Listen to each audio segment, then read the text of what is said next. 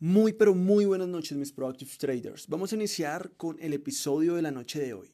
Vamos a hablar sobre las correlaciones. ¿Qué ocurre con las correlaciones y los traders? Muchos traders, ¿cierto? Más que todo al iniciarse, les dicen, hey mira, ten en cuenta las correlaciones, ejemplo, una correlación que tenga X par versus el dólar, ¿sí? Ejemplo, GBP USD, Euro USD y AUD USD. Si nos damos cuenta, los tres pares terminan con el dólar, ¿cierto?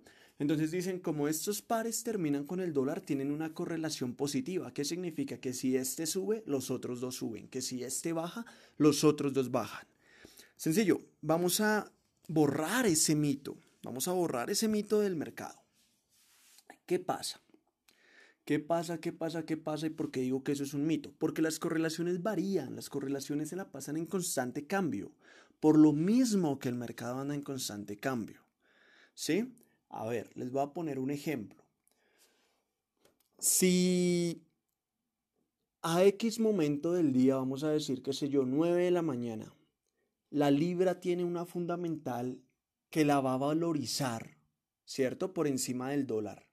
Pero a esa misma hora hay una fundamental del euro, donde el euro se va a desvalorizar versus el dólar. ¿Qué va a pasar? que GBP USD se va, a ir en, se, va a ir en largo, ¿cierto? Se va a ir al alza. Mientras que Euro USD se va a ir en corto, se va a ir a la baja. Entonces, ¿a qué jugamos? ¿Sí? En ese momento, la correlación se vuelve negativa, ¿sí? Va a alcanzar cierto grado de porcentaje negativo.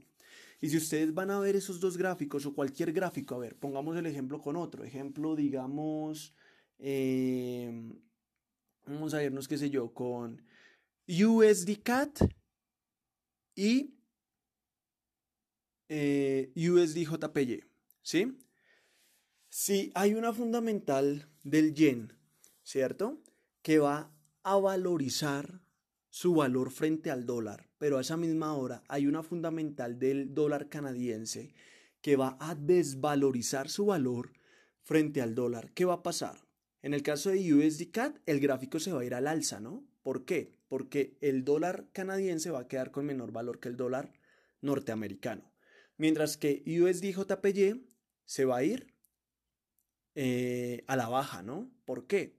Porque el yen va a quedar con mayor valor que el dólar norteamericano, ¿cierto? Entonces se va a ir, en ese caso, a la baja. ¿A qué quiero ir?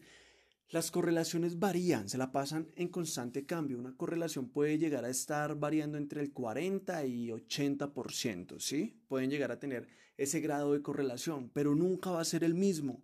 Por eso cada par, cada par que ustedes vean, analícenlo y opérenlo, ¿sí? Exclusivamente.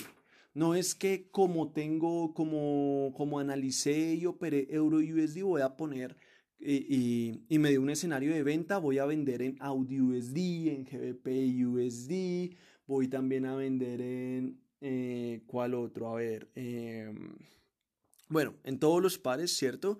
Que tengan al USD como segundo. O si digamos tengo en USD CAT una compra, no significa que entonces en USD JPY también voy entonces a, a comprar, no. Cada par se analiza y se opera por su lado. ¿Por qué? Porque las correlaciones varían. Entonces vamos a quitar ese mito de que simplemente analizando un par vamos a ponernos a comprar en todos los demás o a vender en todos los demás. No, señores. Así no lo hace un verdadero trader, ¿listo? Cada par se analiza y se opera por separado. Es así de sencillo.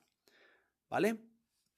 Entonces, ya teniendo esto claro, teniendo las cosas, las cosas claras, de tarea, ¿qué van a hacer? Si estás escuchando este audio, te voy a dejar esto de tarea si la quieres hacer. Vas a coger, eh, a ver, unos buenos pares. Vas a coger, qué sé yo, vas a coger GBPJPY, ¿listo? Grábatelo bien, GBPJPY y EuroJPY. O puedes, bueno, puedes coger cualquier par que desees, ¿cierto? Desde que tenga correlación de un, de, de un par, ¿cierto? En ese caso sería el JPY, ¿no? Entonces, GBP JPY y Euro JPY.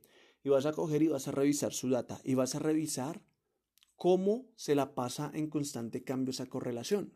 ¿Listo? Para que te empieces a dar cuenta. Y si puedes, vas a buscar ¿cierto? Ejemplo, en páginas que contengan noticias, aquí no voy a mencionar nombres de páginas, ¿cierto? No estoy promocionando nada. Entonces, eh, vas a buscar en páginas, las que tú quieras, las fundamentales y te vas a remitir a esos periodos de tiempo y te vas a dar cuenta a ver por qué era que cambiaban esas correlaciones. ¿Listo? Y vas a empezar a asimilar de una mejor manera ese cambio, ¿cierto? De correlaciones, esa variación de correlaciones en los gráficos. En fin, mi Proactive Traders, recuerda que te habló Camilo Rincón. Si no estás suscrito a la comunidad en Telegram, no olvides suscribirte. Aún así en la descripción de este, de, este episodio, ¿cierto? Está el nombre. Simplemente tienes que ingresar al canal, eh, simplemente tienes que ingresar a Telegram y en la parte de buscar vas a poner arroba proactivefx.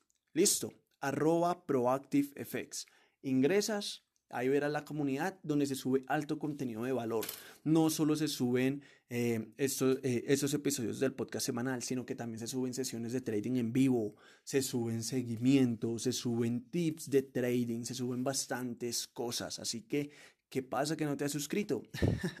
que tengas una muy, pero muy feliz noche o feliz día, depende de la hora que estés escuchando este podcast. Juicio pues.